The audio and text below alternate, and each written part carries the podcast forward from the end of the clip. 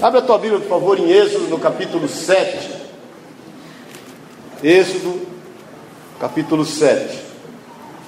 Como o bispo Daniel te avisou, te falou, nós vamos começar hoje uma série, são dez ministrações acerca das dez pragas do Egito. Vocês conhecem bem essa história. O povo estava cativo ali de, de Faraó e do Egito e de todas as situações ali acerca de, da, da, da, vida, do cotidiano do Egito, e essa escravidão já estava por 430 anos.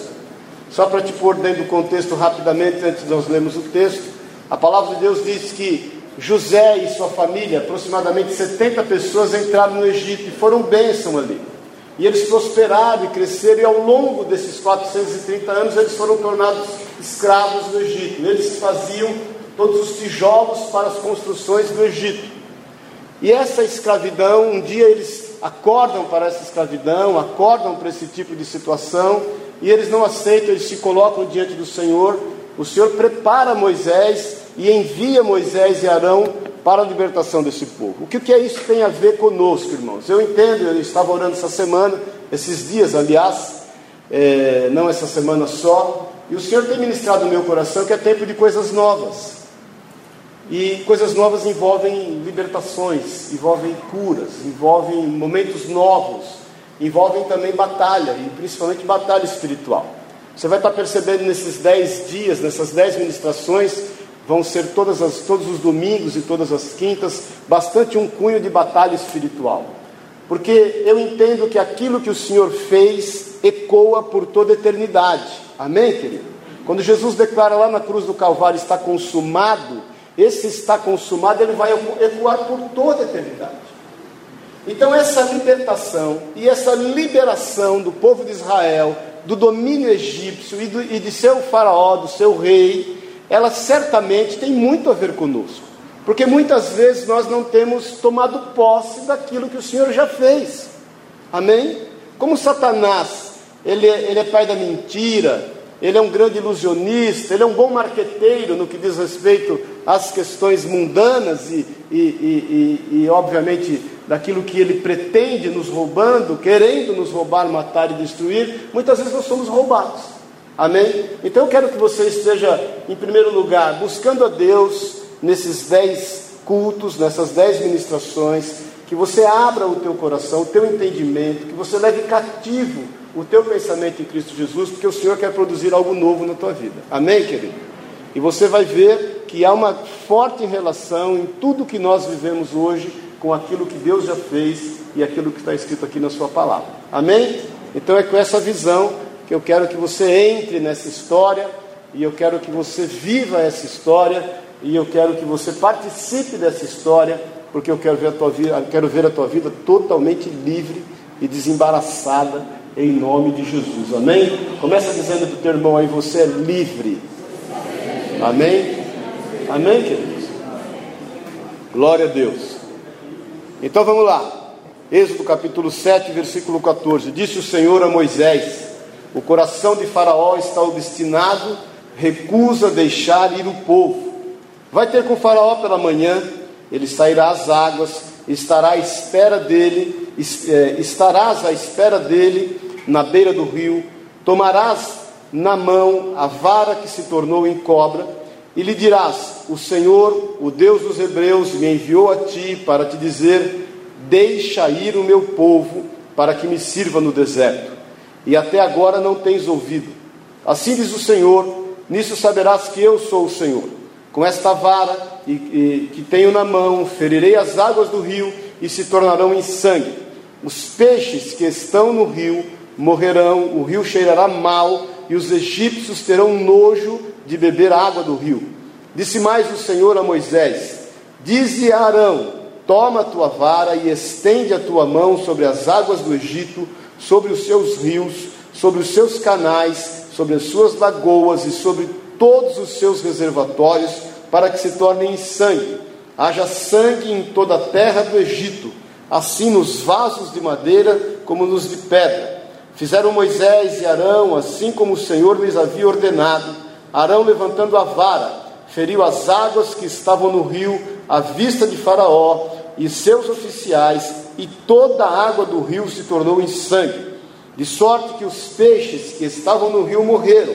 O rio cheirou mal, e os egípcios não podiam beber a água do rio, e houve sangue por toda a terra do Egito. Porém, os magos do Egito fizeram também o mesmo com as suas ciências ocultas, de maneira que o coração de Faraó se endureceu e não os ouviu, como o Senhor havia dito. Virou-se Faraó e foi para sua casa. Nem aí ainda isto considerou o seu coração. Todos os egípcios cavaram junto ao rio para encontrar água de beber, pois das águas do rio não podiam beber. Assim se passaram sete dias depois que o Senhor feriu o Egito. Amém? Vamos orar. Pai querido, nós te louvamos, Senhor, por estarmos aqui. Te agradecemos, Deus, pela tua palavra. Te agradecemos, Deus, por esse tempo da nossa vida. Ser conosco, Jesus. Ministra os nossos corações. Que essa seja mais uma vez uma palavra rema, revelada vinda dos céus, Pai. Senhor, que ela venha nos impactar, que ela venha nos limpar, que ela venha nos curar, que ela venha nos fazer crescer até a estatura do varão perfeito, que ela nos dê a direção certa de todas as coisas, que ela venha, venha desvendar diante dos nossos olhos aquilo que o Senhor já fez, para que nós possamos nos apoderar das tuas bênçãos. É o que nós te pedimos em nome e na autoridade de Jesus, o Senhor Deus. Tudo que não é teu, tudo que não pertence a ti, tudo que quer opor-se à tua palavra, ao teu mover, ao teu agir, nós repreendemos em nome de Jesus e declaramos a inteira e total liberdade do Senhor em nós, nesse culto a ti, em teu nome, Jesus. Amém e amém. Amém? Amém, querido? Pode sentar-se. Então é claro que o Senhor queria intervir em relação ao bem do seu povo. É claro que a palavra de Deus diz que Quanto mais mudança o Senhor vinha a fazer e quanto mais ele queria mudar, muitas vezes mais difícil podia ficar para o seu povo, porque a palavra de Deus nos diz, e, e no, no, mesmo livro de Êxodo, que quando o Senhor envia para poder falar, Moisés e Arão para poder falar com o Faraó, o coração do Faraó se endurecia e eles pediram nada mais, nada menos para que esse povo estivesse indo a caminho de três dias no deserto para adorar o Senhor. Isso ia fazer com que eles não trabalhassem como escravos por sete dias. Por quê? Por três dias eles andariam no caminho deserto, ali eles passariam um dia adorando o Senhor, voltariam esses mais três dias e ficariam sete dias liberados do seu trabalho escravo, o que fez com que o faraó não permitisse. O coração dele estava resignado, estava duro. Deus havia, obviamente, e tinha um propósito, ele já havia falado, e havia um propósito em relação a isso que era demonstrar o seu poder, que era demonstrar do seu amor, que era demonstrar do seu, do seu livramento em relação àquele povo. A palavra de Deus diz que quando o Faraó percebe que o povo começa a se movimentar, ele já sabia que haveria uma iminente libertação, um iminente livramento, é, porque isso já tinha sido profetizado. Haja visto que antes desses acontecimentos, 80 anos aproximadamente antes, quando houve uma palavra profética de que viria uma libertação sobre o povo, o outro faraó mandou matar todas as crianças no mesmo rio Nilo. Esse mesmo rio que é transformado em sangue. Agora, por que, que o Senhor age diretamente, logo de primeira praga, nesse rio? Esse rio representava tudo de bom que poderia acontecer no Nilo. Esse rio tipificava toda a vida do, do, do Egito.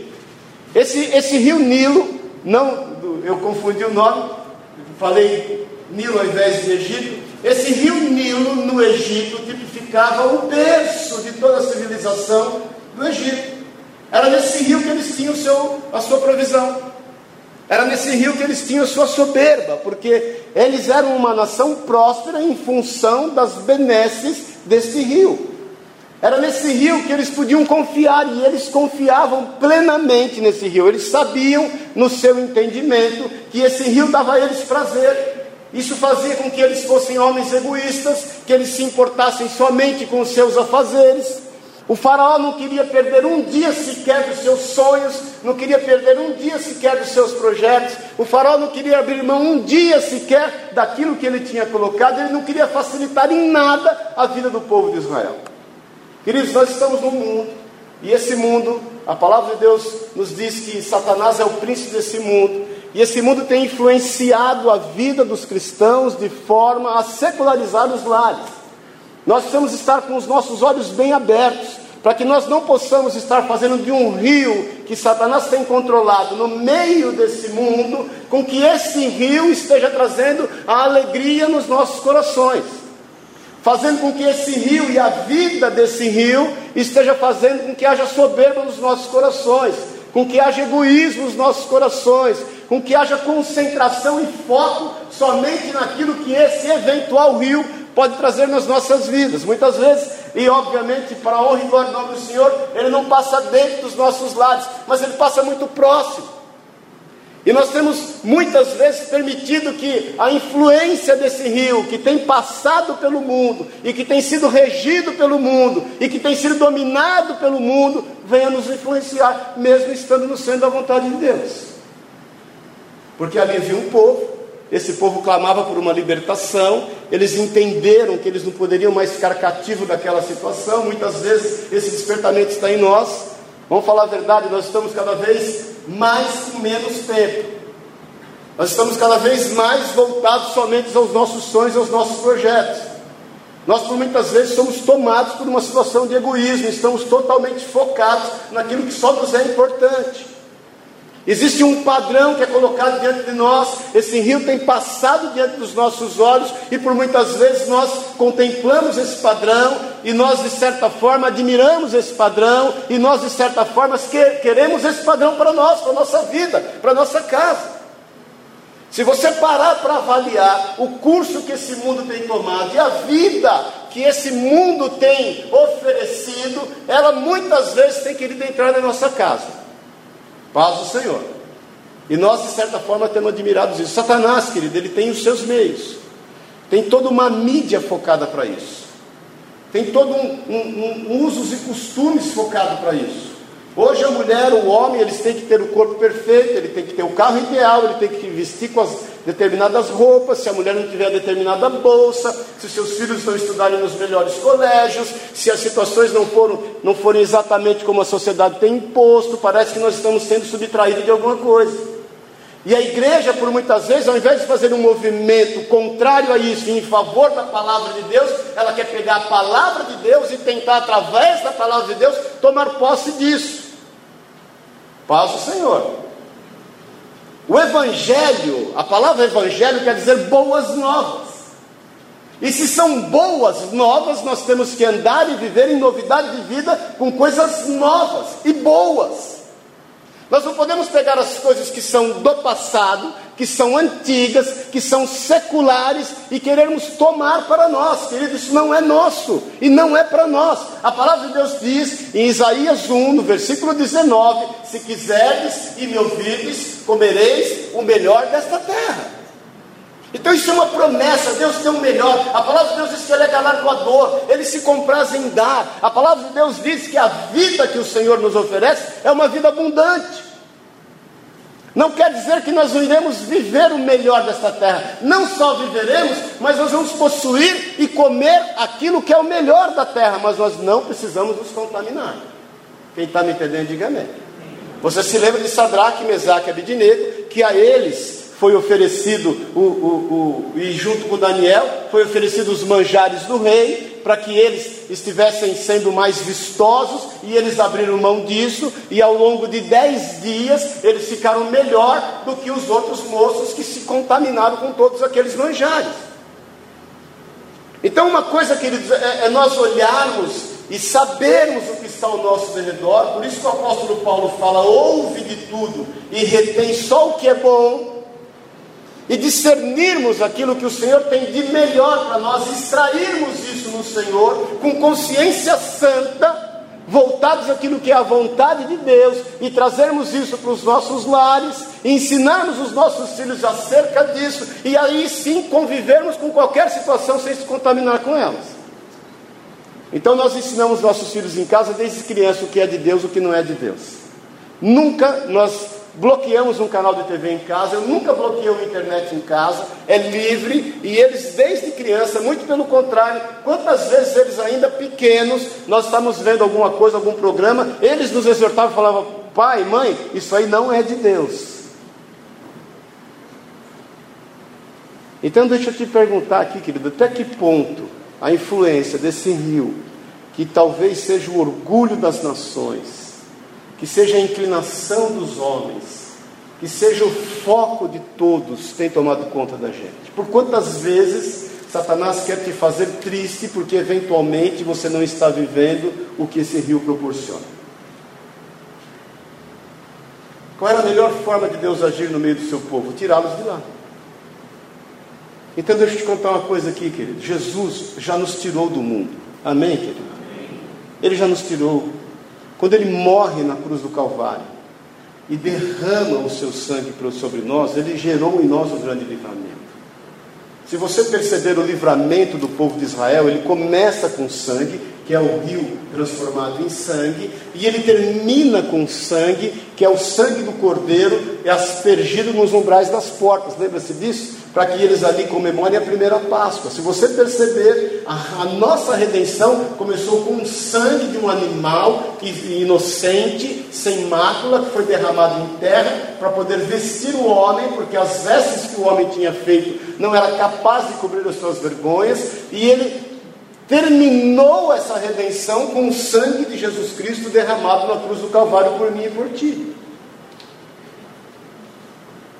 Se nós entendermos que o Senhor vai e demonstra do seu poder, fazendo com que aquele rio passasse por uma situação que jamais ninguém imaginava, você começa a entender que o mundo passa por uma aflição, ele já passa, querido, por uma aflição. Se você perceber, você deve conhecer certamente algumas pessoas que são muito bem de vida e que estão vivendo as melhores benesses desse rio, mas os seus corações estão totalmente vazios. É como se o homem estivesse conquistando todos os prazeres da sua alma e depois que ele conquistasse, ele não soubesse mais o que fazer.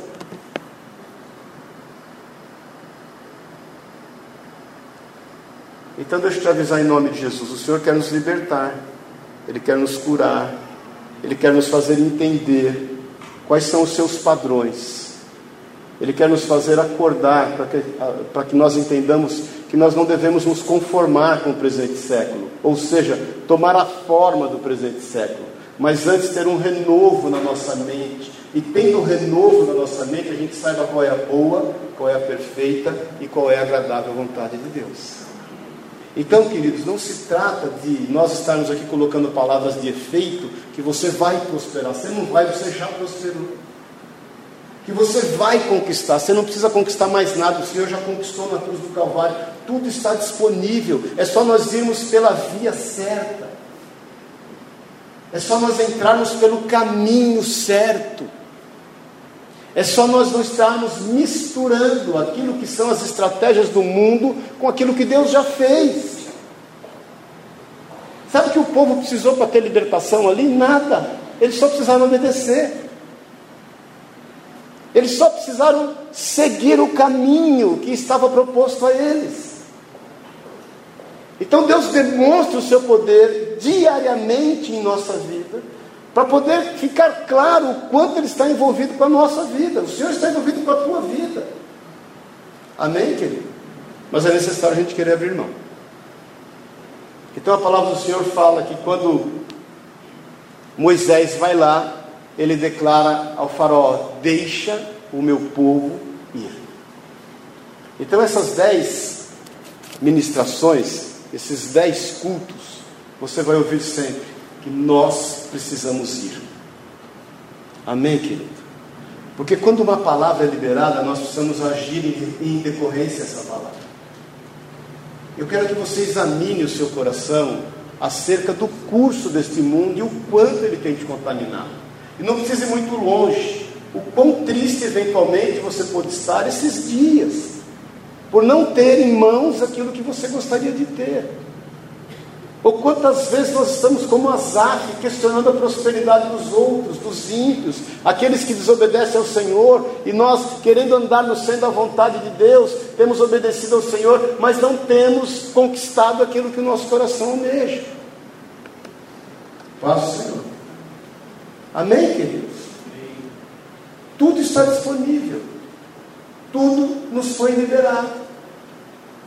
Então, quando o Faraó vai e declara: Deixa meu povo ir, a palavra de Deus diz que o coração daquele Faraó endurece, e Arão vai lá em obediência ao Senhor, e eles tocam com a vara, e aquela água se, se, se transforma em sangue. Até experiências aí, e até explicações científicas quanto a isso, e nem vamos entrar no mérito quanto a isso agora. É, alguns falam que foi um tipo de alga que tomou, há 30, 40 anos atrás aconteceu o mesmo fato na China, outros fatos aconteceram, não é esse o caso. A questão é nós entendermos que Deus quis agir de uma forma sobrenatural. Os magos pegam um pouco de água que eles cavam de poços e buscam do lençol freático ali e transformam também essa água em sangue, querendo fazer com que o faraó se endurecesse mais ainda ou impressionar aqueles que estavam ali. Mas, querido, olha, o mundo tem copiado tantas coisas que existem na palavra de Deus. Se você for você participar de qualquer palestra hoje motivacional, a maioria dessas palestras motivacionais, elas vão em decorrência da palavra de Deus. O que tem de gente por aí abrindo mão de Deus, mas querendo usar a palavra de Deus em benefício próprio. O que tem de gente aí querendo imitar as coisas do Senhor, para poder, através dessas coisas que o Senhor estabeleceu, fazer com que eles tenham, obviamente, um lucro em relação a isso. Não é o nosso caso. E nós temos que estar bem claros e com os olhos bem abertos em relação àquilo que é a vontade de Deus. Então, meu irmão, minha irmã, a tentação desse mundo, que quer assolar a nossa casa de tudo de qualquer jeito, ela não vai entrar em nome de Jesus. E nós precisamos estar livres. A nossa mente muitas vezes é cauterizada. E por ser cauterizado, a gente passa a ter algumas necessidades em relação àquilo que nos é imposto. Quem está me entendendo, diga amém aqui. O apóstolo Paulo fala assim: aprendi a viver contente em toda e qualquer situação. Então, qual o momento da sua vida hoje? Seja ele qual for, o Senhor está no meio. Se talvez você esteja passando por uma situação de deserto, deixa eu te contar, meu irmão, é no deserto que Deus produz coisas boas. Se talvez você esteja passando numa situação já de um bom período na tua vida, glória a Deus, glorifique a Deus, porque é nesse bom período que você vai testemunhar do amor de Deus. Agora não se contamine. Amém? Porque às vezes nós, em bons períodos, queremos que esses períodos sejam melhores. Mas é a vontade de Deus. Eu estava falando com os irmãos outro dia aqui, é, acerca de um irmão que falou assim: ah, eu vou mudar, vou para tal cidade, e, e, porque eu creio que Deus que me levou lá. Mas por que Deus? Ah, porque abriu uma porta de emprego, eu vou ganhar mais. Agora é o caso, né? Será que se fosse para ganhar menos, Deus também não ia ter chamado? Porque às vezes Deus nos chama para ganhar menos. Mas ganhando menos, Ele faz com que a gente aproveite mais. Então vamos quebrar em nome de Jesus toda e qualquer característica que o mundo quer impor sobre nós, querido. E mais uma vez eu te falo, não é que você vai prosperar, não é que você vai conquistar, não é que você vai alcançar ou atingir suas metas, tudo isso você já conquistou em Cristo Jesus. Você só tem que aprender a desfrutar da companhia do Senhor e poder estar administrando melhor aquilo que Deus já te deu, porque o fiel no pouco é fiel no muito. Amém, querido?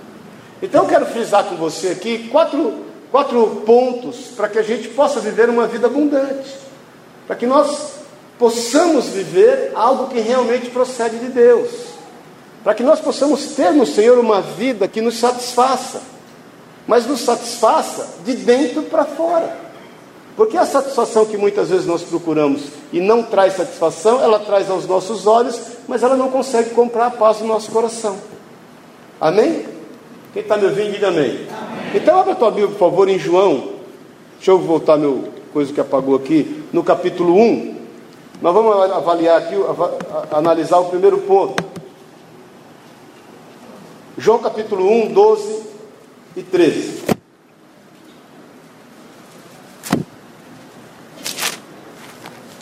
Quem achou, diga amém. Amém? Semana que vem, 5 e meia, estudo, viu, irmãos? João capítulo 1, 12 e 13. Está aqui, você não conseguiu achar, está aí na tela. Mas a todos quantos o receberam, deu-lhes o poder de serem feitos o quê? Filhos de Deus. E saber aos que creem no seu nome. A saber, aos que creem no seu nome. os quais não nasceram do sangue, nem da carne, nem da vontade do homem, mas de Deus. O primeiro ponto para você levar uma vida abundante segundo a vontade de Deus é você saber quem você é. É você saber qual é a sua identidade. É você saber de onde provém a tua vida. É você saber de onde provém a tua salvação. É você saber aonde Deus vai te levar. O maior conflito do homem é que ele, ele, ele pergunta a si mesmo quem eu sou, da onde eu vim e para onde eu vou. Então a primeira coisa é você entender que quem você é, você é filho de Deus. A palavra de Deus diz que todos aqueles que nele creram, lhes foi dado o poder, lhes foi dado a vantagem, nos foi dado a ousadia de serem chamados filhos de Deus. É isso que nós somos. E porque nós somos filhos de Deus, o que vale sobre nós são as leis de Deus. A palavra de Deus diz que nós somos embaixadores de Cristo. Ora, um embaixador, aonde quer que ele esteja, o solo que ele pisa, vale as leis do lugar em que ele representa. Se você for na embaixada dos Estados Unidos, você pode até buscar refúgio lá, e quando você entrar lá, você está sob as leis dos Estados Unidos. Se você é, e eu tenho certeza que você é um embaixador de Cristo, como filho de Deus, você tem que se apropriar daquilo que o Senhor fez para a tua vida. Muitas vezes nós entramos em conflito e nós temos crises existenciais porque nós vivemos uma dicotomia em relação àquilo que somos e em relação àquilo que vivemos. E muitas vezes estamos vivendo diferentemente daquilo que fomos chamados a ser. Nós somos filhos de Deus, temos que dar bom testemunho do Senhor, temos que andar no centro da Sua vontade, temos que guardar os seus preceitos e as suas leis. Isso não é religiosidade, porque o pecado não se diz respeito àquilo que é certo ou errado, irmão. Eu tenho te falado isso muitas vezes. Isso é cultural. O pecado diz respeito àquilo que nos faz bem ou àquilo que nos faz mal. E todo dia você é levado a entender a questão que o pecado é bom para a tua vida. Eu, eu, outro dia, conversando com um amigo que sabe que eu sou cristão e que eu procuro guardar a palavra de Deus, e ele conversando comigo, bem conversadinho, querendo me explicar que o pecado é bom. falei, meu irmão, deixa eu te entender, deixa eu entender. Você quer me dizer, depois de tanto tempo que a gente se conhece, você sabe a minha vida, você quer me dizer que o pecado é bom? Não, mas você pensar bem por esse. Deixa eu te contar uma coisa aqui. Eu me conheço. Antes de conhecer até o pecado, eu me conheço. E eu tenho plena convicção que se eu me meter num rolo, como você está falando, ele vai me fazer muito mal. A questão não é julgar o que é certo ou o que é errado. A questão é entender que vai me fazer muito mal, que vai me prejudicar de uma forma absurda. Então entenda isso. E sabe o que aconteceu com ele? Ele tem vindo na igreja. Até hoje ele não está aí. Se ele tivesse, ele ia, ele ia manifestar um, um, um piscar de olhos aí. E ele tem vindo à igreja, e ele tem entendido que realmente o pecado faz mal. Então nós somos filhos de Deus, nos foi dado esse poder. Israel só teve o livramento que teve porque eles entendiam que eram filhos do Senhor, porque os chamava pelo nome. Porque o Senhor tinha para com eles uma aliança e um propósito. Querido, o Senhor te chama pelo nome desde o vento da mãe. A Laure que nós consagramos hoje, o Senhor já chama ela de Laure. Quando ela estava lá, nem imaginando ainda. Quando a Débora e o Caio nem imaginavam que ela ainda estava lá na gestação, estava sendo gerida. Porque isso é um particular relacionamento entre Deus e nós. Se nós entendermos a nossa identidade e soubermos com eficiência quem nós somos no Senhor, a gente não vai se contaminar, querido. Paz do Senhor. Amém. Nós vamos entender, de uma vez por todas, que as nossas posturas e as nossas atitudes, elas são outras. Irmãos, às vezes a gente tem feito uso de recursos do mundo para alcançar aqueles que estão no mundo. Paz do Senhor. Paulo disse que foi grego com grego, não quer dizer que ele se contaminou com as circunstâncias dos gregos. Você não precisa ir na balada para poder alcançar aqueles que estão na balada. Paz o Senhor, a galera aí. Amém, queridos? Para vocês tem a history, né? Nós não precisamos usar das práticas do mundo para alcançar as pessoas do mundo, querido. Alguém aqui quer ser preso para alcançar os que estão presos? Fala o Senhor. Alguém aqui quer ficar enfermo para poder ir lá pregar no, no hospital?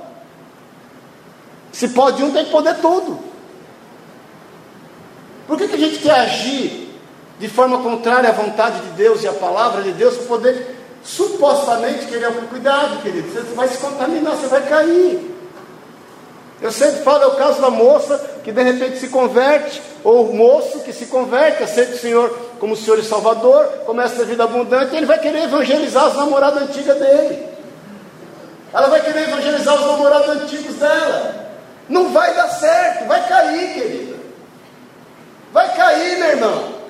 Deixa que o Senhor vai levantar um missionário para isso. Essa não é a tua missão.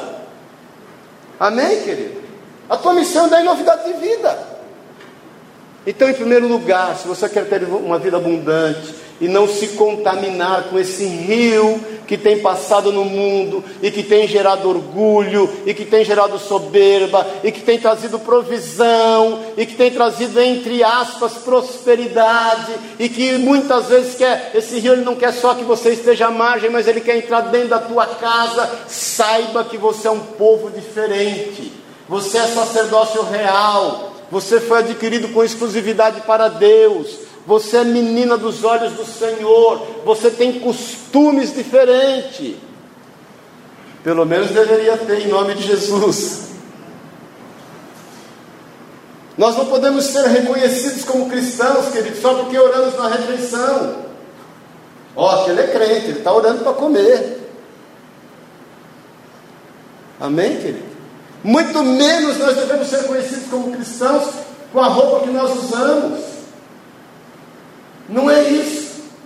Nós temos que ser reconhecidos como cristãos não pelo que sai dos nossos lábios, mas com as nossas atitudes, o nosso comportamento, sobretudo com a nossa segurança no Senhor. Amém, queridos? Amém? Porque muitas vezes nós entramos em desespero e o desespero dá um péssimo testemunho.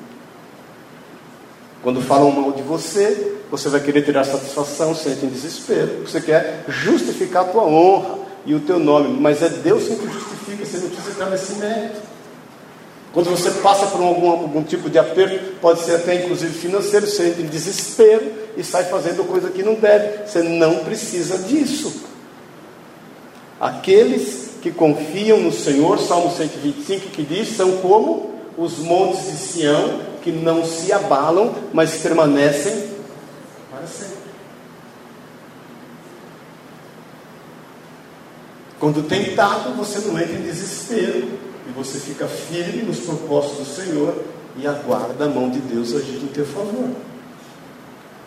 Quando provado, você não entra em desespero e aguarda Deus agir em teu favor.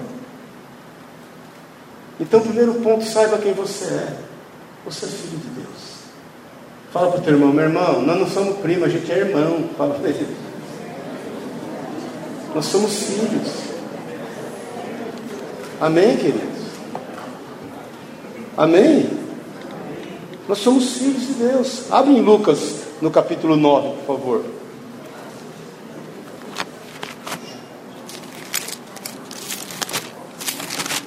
Então, se uma coisa você entende que você é filho, a outra coisa é necessário que você entenda. O outro ponto, Lucas 9, no versículo 23.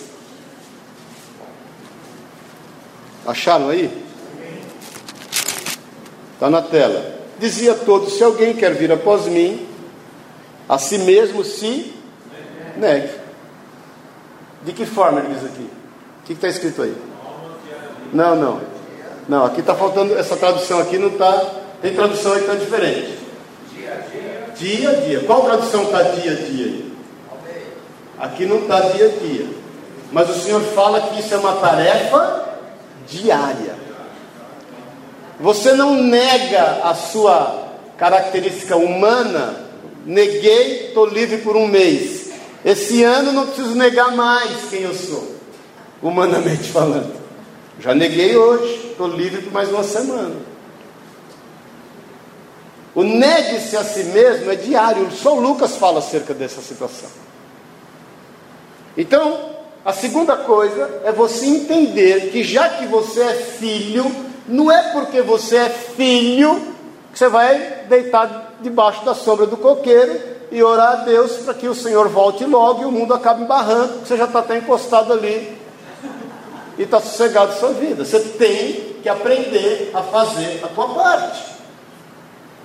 A oração envolve falar e agir. Envolve orar e agir. É oração por conta disso. Você tem que aprender a fazer a tua parte. Então Jesus fala muito claro, dizia a todos: se alguém quer vir após mim, a si mesmo se negue dia a dia.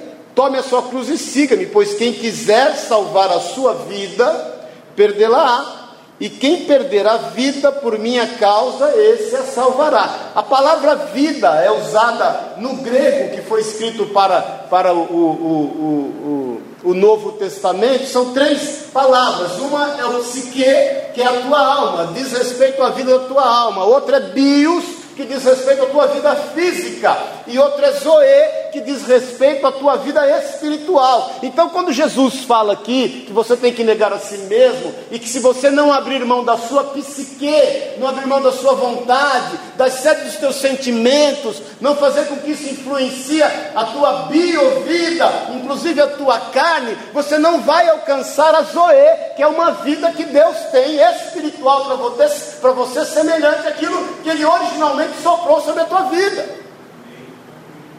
Se não houver domínio nas nossas vidas, o curso do rio desse mundo vai nos tragar, querido. Vai nos envolver. Então Jesus é claro quanto a isso, e nós temos que entender que nós temos uma parte que nós temos que cumprir. Amém, querido? Porque ser cristão não é tomar sopa todo dia, ou correr na descida ou ficar orando constantemente para que os anjos das boas notícias nos alcancem. A palavra de Deus diz: esses sinais seguirão os que creem. Amém, querido?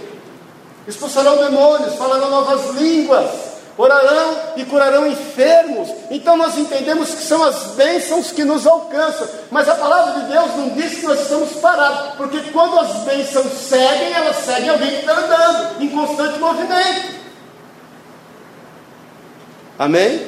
Senhor, parei, agora o Senhor sabe onde eu estou. O Senhor não vai me perder dos olhos.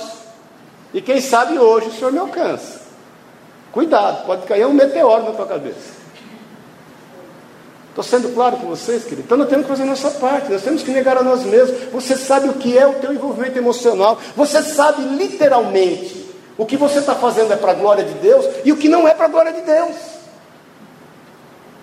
Eu digo a você constantemente que a melhor coisa que pode ter na vida de um cristão é um bom travesseiro, que é onde você põe a tua cabecinha à noite e vai refletir no seu dia se aquilo que você fez e aquilo que você está planejando para outro dia é realmente para a glória de Deus ou é simplesmente impulso da tua alma, desejo da tua vida. Paz do Senhor. E vou mais fundo sem querer ser radical. Quando você se veste você se veste para a glória de Deus. Paz do Senhor. Quem é que nós queremos impressionar? Amém, querido? Pode ser radical, mas pode ser um bom princípio para você ficar mais sensível. Então Jesus fala claramente que é dia a dia, pois quem quiser salvar a sua vida, perdê-la-á, quem perder a sua vida por minha causa, esse a salvará, que aproveita o homem ganhar o mundo inteiro e vier a perder-se ou causar dano para si mesmo. Então não adianta a gente pegar esse, essa contaminação desse rio Nilo que passa no meio do Egito e que traz essa série de circunstâncias que nós estamos falando e nós conquistarmos isso e perdermos. E nos perdermos nessa situação. O Senhor continua falando que qualquer um que de mim e das minhas palavras se envergonhar, dele se envergonhará o Filho do Homem quando vier na sua glória e na do Pai e nos seus santos anjos. Paz o Senhor. Quantas vezes proclamaram, ele é crente? Eu falei, abafa o caso, porque aqui não é hora, aqui não é local, não podemos misturar isso. Eu não gosto de misturar os assuntos. Outro dia eu estava falando com uma pessoa e eu falei para ela, eu misturo tudo, não tem jeito, eu misturo, eu não sei ser pastor só na igreja, eu não sei tratar as pessoas como se elas não fossem minhas ovelhas, eu não sei andar segundo aquilo que eu não entendo no meu coração em amor. Da mesma forma que eu também que eu não tolero folga, eu não tolero abuso, eu não tolero pessoas que eventualmente querem se aproveitar de uma situação para querer tirar vantagem, eu não tolero, mas eu também quero exercer amor em função dessa intolerância.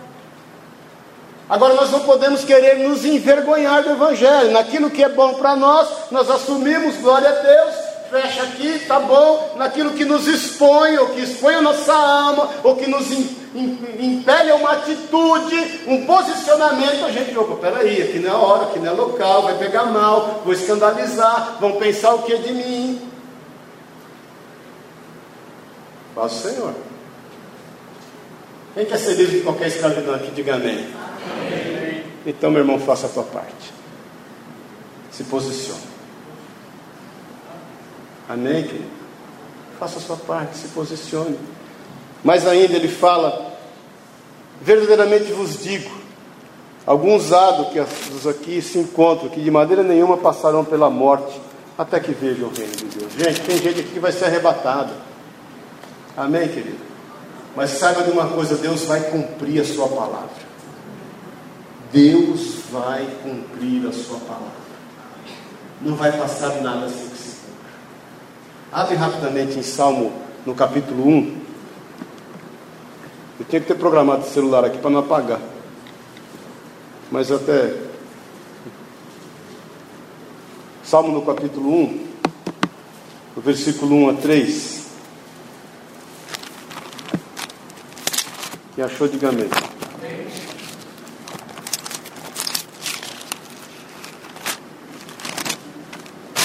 Bem-aventurado o homem que não anda no conselho dos ímpios, não se detém no caminho dos pecadores, nem se assenta na roda dos escarnecedores. Antes o seu prazer está onde? Na lei do Senhor. E na sua lei medita de dia e de noite. Olha aqui para mim um pouquinho. Saber é uma coisa, meditar é outra. Amém? Nós temos que ter prazer em meditar, em pensar, em refletir acerca do que diz a palavra de Deus para nós. Amém? No versículo 3, ele é como árvore plantada junto à corrente de águas, que no devido tempo dá o seu fruto, e cuja folhagem não murcha, e tudo quanto ele faz, que, que diz? será bem sucedido. Nós não podemos trocar a certeza dessa palavra, querido, pela incerteza do que o mundo nos proporciona. Nós não podemos trocar a certeza que essas águas nos dão pela incerteza do que essa pseudo-água que tem passado no mundo quer nos proporcionar. Porque a palavra do Senhor me diz que tudo que eu fizer eu vou ser bem sucedido. Por quê? Se você pegar o sentido, o sentido inverso, porque eu medito na lei do Senhor, eu quero saber da lei do Senhor e eu quero mais do que conhecê-la, eu quero entendê-la. Porque eu não quero me assentar na roda dos escarnecedores. Assentar-se na roda dos escarnecedores não é você evitar as pessoas daqui para frente, irmão. Está amarrado em nome de Jesus. É você não escarnecer com os escarnecedores. Você pode até sentar-se, você não pode praticar as mesmas coisas. Eu já passei por situações, eu não tenho nada contra as pessoas beberem alguma coisa. Eu sempre falo que me perguntaram um dia se pode beber vinho, eu falei que não pode, desde que seja bom. Só pode beber vinho bom, vinho ruim não pode. Mas você tem que saber os seus limites. Mas eu, uma ocasião, estava viajando com três pessoas e eu entendia que aquilo que eles estavam fazendo não era para degustar, aquilo que eles estavam fazendo não era para apreciar, eles estavam fazendo é para encher a cara mesmo. Eu tomei 19 sucos de laranja. Imagine quantos chopes eles tomaram. Você tem que, meu irmão, você não pode escarnecer junto com os escarnecedores.